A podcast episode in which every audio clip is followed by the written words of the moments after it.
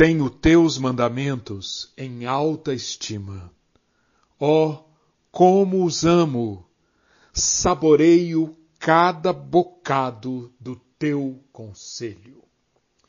Que estas sejam nossas palavras, que o Salmo 119, versículo 48, seja nossa expressão no início de mais esse dia de estudo no livro de Isaías, episódio 68 da série Justiça e Esperança para hoje. Abra comigo hoje a sua Bíblia no capítulo 49 do livro de Isaías e venha estudar comigo o tema A segunda missão do servo.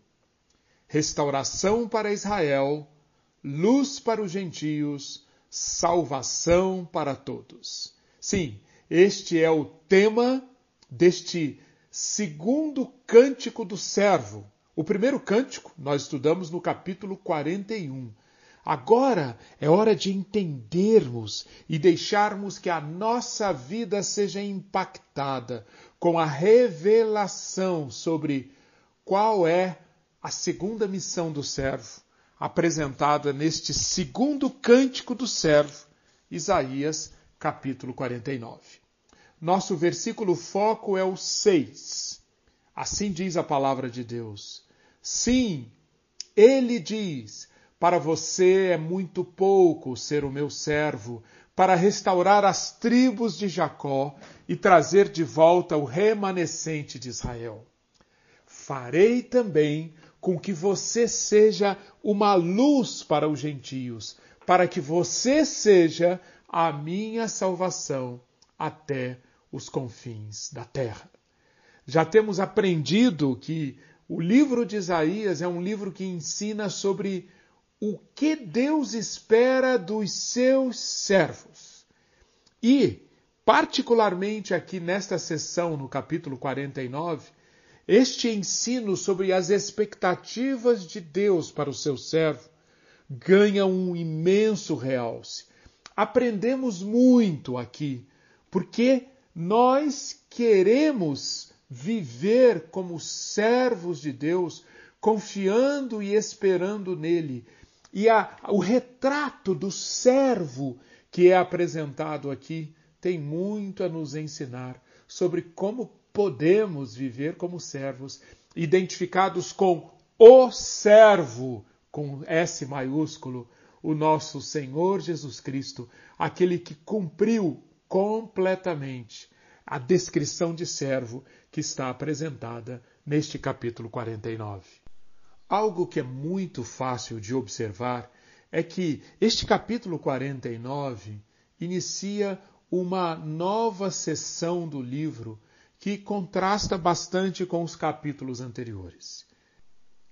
Sabemos que os últimos capítulos foram marcados pela mensagem de Deus salvando, Deus libertando, mas você deve se lembrar que havia uma grande ênfase na libertação de Deus demonstrada ou, ou, materializada na saída do povo de Israel da Babilônia. E, e havia também uma grande ênfase em Ciro, o rei medo-persa, como grande instrumento de Deus, como grande servo de Deus para promover essa libertação.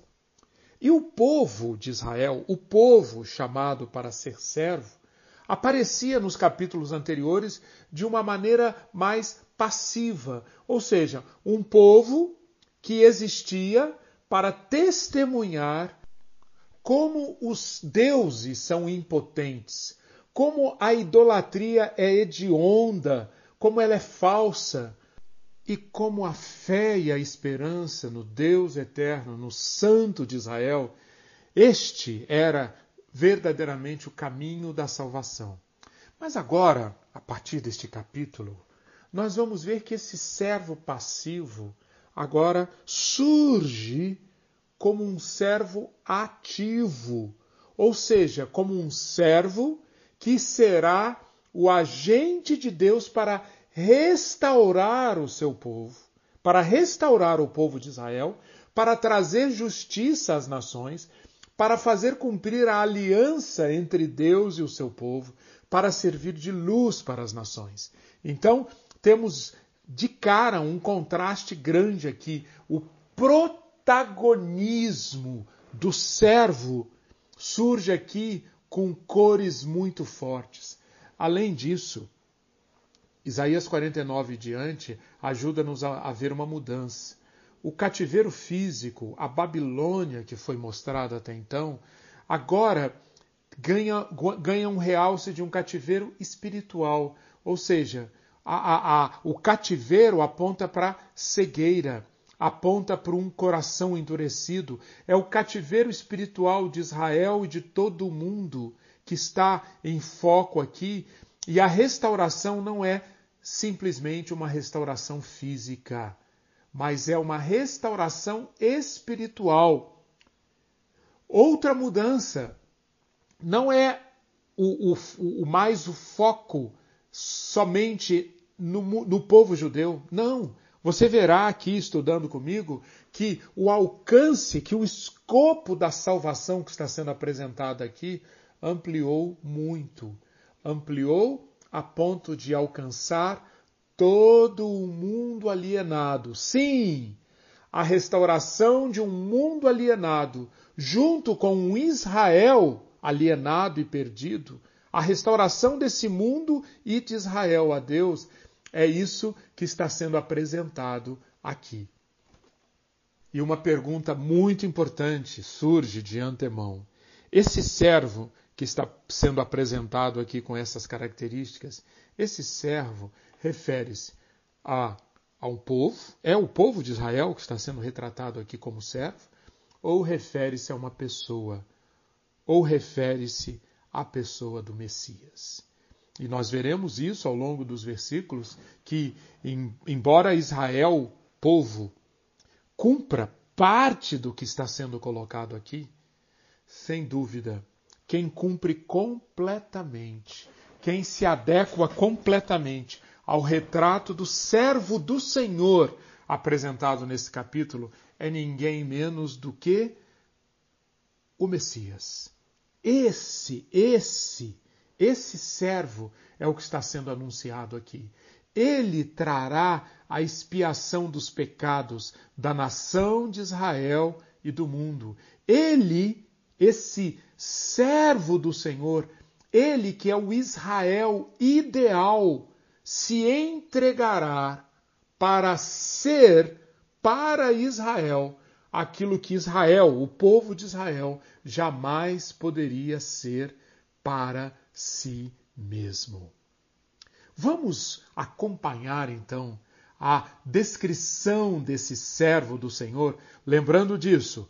Olhe, você vai ver Israel, o Israel como povo de Deus cumprindo, verá, mas só verá completamente, só entenderá completamente o que está aqui se você atentar para o Messias, para Jesus o Cristo, como cumprindo o que está colocado aqui.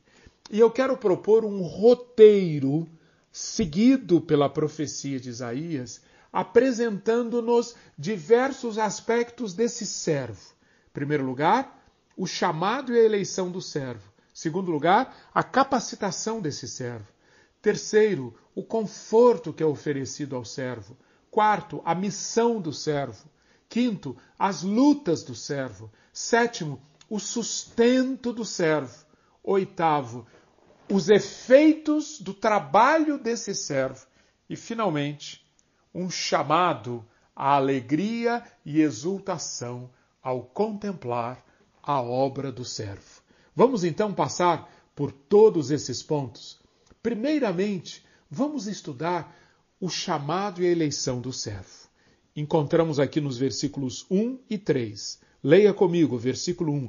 Escutem, terras do mar, e vocês, povos de longe, prestem atenção. O Senhor me chamou desde o meu nascimento.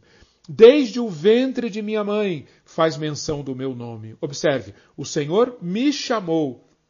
O Senhor fez menção do meu nome. Versículo 3: O Senhor me disse: Você é o meu servo. Você é Israel, por meio de quem hei de ser glorificado. Você deve se lembrar que no capítulo 48, nós encontramos por diversas vezes o profeta chamando o povo para escutar. Escutem, escutem, escutem. Aqui, o capítulo 49 começa com a mesma conclamação: escutem. Só que agora não é só o povo de Israel. Escutem, terras do mar, e vocês, povos de longe, prestem muita atenção para o que eu vou anunciar. E o que ele tem a anunciar é alguém sendo chamado, é alguém sendo comissionado, é alguém sendo, desde o ventre da sua mãe, escolhido, eleito para cumprir o papel de servo. É importante notar as pistas que Isaías nos dá aqui, apontando para aquele ponto que eu já chamei a atenção, que ele está falando, em última instância, de uma pessoa. Ora, quando ele diz: O Senhor me chamou desde o meu nascimento, desde o ventre de minha mãe, fez menção do meu nome. O autor deixa claro pelas palavras do Senhor dirigidas ao servo, fica claro que ele, o servo, é especialmente chamado para a tarefa. Ele é especialmente equipado para a tarefa. Não é por acaso que o servo se encontra nesta função.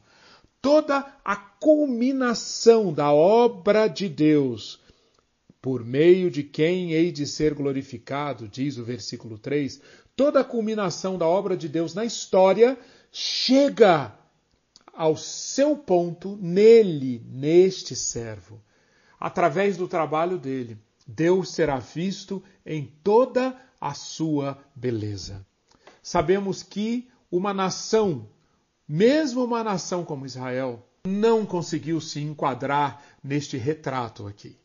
Israel tantas vezes é apresentado como uma nação cega, surda e rebelde. Poderia essa nação com essas características mostrar o caminho para outras pessoas? Este é o dilema que o servo Jesus Cristo veio resolver. Ele será para Israel e para o mundo o que Israel, o povo, não poderia ser. Diante do fracasso de Israel, o povo, Deus não destrói a nação. Ele simplesmente concebe outra maneira pela qual o serviço tão falho de Israel, o povo, poderia ser desenvolvido por meio de um Israel ideal. O próprio Filho, o próprio Deus Filho, o Messias, Jesus Cristo. Vamos anotar agora, vamos observar um segundo aspecto do servo, que é a capacitação desse servo Além de chamado, além de eleito, ele é capacitado. Notem o versículo 2. Ele fez a minha boca como uma espada aguda, na sombra da sua mão me escondeu. Ele fez de mim uma flecha polida e me guardou na sua aljava. Primeiramente chama a atenção qual é a arma do servo. Ciro restaurou a liberdade ao povo de Israel, tirando-o do exílio, através do poderio militar, através da força das armas físicas. Este servo não. Este servo executará a sua missão pela palavra da sua boca. Esta, esta revelação de que o poder da palavra de Deus será a grande arma do seu servo que cumprirá Isaías 49, é uma revelação importantíssima. O poder da palavra de Deus de quebrar resistências, o poder da palavra de Deus de trazer vida, o poder da palavra de Deus de frutificar, de aumentar o tamanho do povo. Tudo isto é apresentado nas Escrituras como característica do Messias. E não só no Antigo Testamento. Se você observar bem, no, no Novo Testamento, vemos os autores apontando para essa questão tão especial no Messias Jesus Cristo, o poder da palavra através dele. Quando João descreve no capítulo 1 a obra de Deus através do seu Messias, ele diz que o Verbo, a palavra, o Logos, desde o início existia, estava com Deus e a palavra era Deus. Através dele todas as coisas foram feitas e sem ele nada do que foi feito se fez. Nele, nele estava nada menos do que a vida, o poder da palavra encarnada o poder da palavra no Verbo. E o Verbo é o Messias, e o Verbo é Jesus Cristo. Quando o autor de Hebreus, lá no capítulo 4, versículo 12, ressalta a palavra de Deus, lembram-se de como ele descreve como essa palavra é poderosa, viva, eficaz, mais cortante do que qualquer espada de dois gumes? Nós temos uma reafirmação de que a obra de Deus, a, a, em última instância, a obra de Deus, a salvação de Deus, acontecerá por meio da Sua palavra. Apocalipse 1,16, ao descrever Jesus, o Messias, João diz que ele tinha na mão direita sete estrelas e da sua boca saía uma afiada espada de dois gumes. Sim, Ciro pôde ser capaz de restaurar os israelitas em Jerusalém pelo poder militar.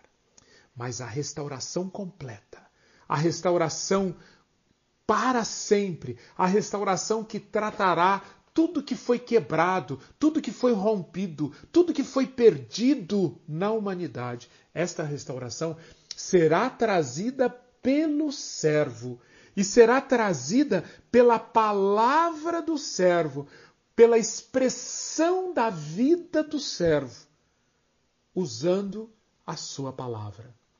Observe também a metáfora que Isaías usa para se referir a esta palavra do Messias. É como uma espada aguda escondida na sombra da mão de Deus, é como uma flecha polida guardada na aljava do próprio Santo de Israel. Ambas as figuras, a flecha polida guardada na aljava e a espada aguda escondida na sombra da sua mão, ambas as figuras apontam para o quê? Para o fato de que a arma do servo, a arma do Messias, está disponível para uso do seu mestre, do seu senhor, a qualquer momento. Elas ficam fora de vista, na sombra da mão, na aljava, até o momento certo para serem exibidas. Todas essas figuras apontam para utilidade, preparação, eficácia, proteção. É assim, é assim que o servo é capacitado. É assim que a sua palavra opera para cumprir o seu chamado, para cumprir a sua missão. E por falar em missão, esse é o terceiro aspecto do servo realçado aqui. Vamos ler a missão desse servo declarada nos versículos 5 e 6. Mas agora diz o Senhor, que me formou desde o ventre para ser o seu servo, para trazer Jacó de volta e reunir Israel a ele porque sou glorificado diante do Senhor e o meu Deus é a minha força. Quando estudamos o primeiro cântico do servo em Isaías 42, ficou declarada ali a missão do servo: trazer justiça à terra, fazer com que a justiça prevaleça na terra. Quando vamos agora aqui no segundo cântico do servo reparar qual é essa missão? Como que essa missão é declarada? Nós vemos um outro aspecto da missão do servo do Senhor, que certamente tem a ver com trazer justiça à terra. O que que Isaías está dizendo? Está dizendo que o servo é chamado para restaurar Jacó, para reunir Israel. Mas, quando vamos ao versículo 6, nós vemos que este, esta missão é ampliada. Leia comigo o versículo 6. Sim, ele diz: Para você é muito pouco ser o meu servo, para restaurar as tribos de Jacó e trazer de volta o remanescente de Israel. Deus está dizendo: eu tenho uma missão maior para você que vai além. Qual é essa missão? Farei também com que você seja uma luz para os gentios, para que você seja a minha salvação até os confins da terra. Que sublime!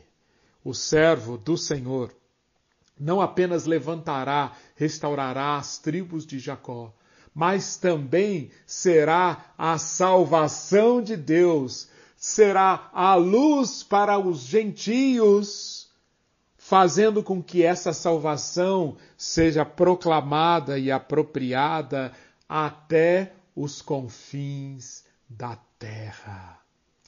Ciro foi necessário para restaurar Israel e Judá fisicamente. O servo, o servo do Senhor será necessário para restaurar Jacó mais do que fisicamente, mais do que conduzir Jacó de volta a Jerusalém. Não! Será esse servo trabalhará para restaurar Jacó ao próprio Deus, a ele. É a relação de Deus com o seu povo que está sendo apresentada aqui como sendo o escopo da missão do servo. Não só isso, mas também a extensão desse trabalho de restauração da humanidade ao próprio Deus, como já mencionei, uma restauração espiritual, uma libertação do cativeiro espiritual, não só do, de Israel, não só do remanescente de Israel, mas também para os gentios, fazendo com que a salvação de Deus tenha um alcance global, chegue aos confins da terra. Isaías tem muito mais a ensinar sobre esta segunda missão do servo. Nós vamos parar por aqui no nosso episódio e, e retornaremos no nosso próximo encontro a partir do versículo 8, continuando a mapear a missão do servo. Reflita no que estudamos até aqui neste importantíssimo segundo cântico do servo, enxergando o que está na mente, no coração de Deus para o servo Israel, para o servo Messias, para nós, igreja, servos e servas de Deus. Vamos refletir profundamente e orar com base naquilo que aprendemos hoje o chamado e a eleição do servo, a capacitação do servo, o conforto apresentado ao servo e a missão do servo. Que Deus lhe dê muito entendimento, muito discernimento, muita clareza e que Deus lhe mostre como colocar em prática isto que a palavra viva de Deus está nos ensinando neste capítulo de Isaías. Que o Senhor abençoe ricamente a sua vida. Amém.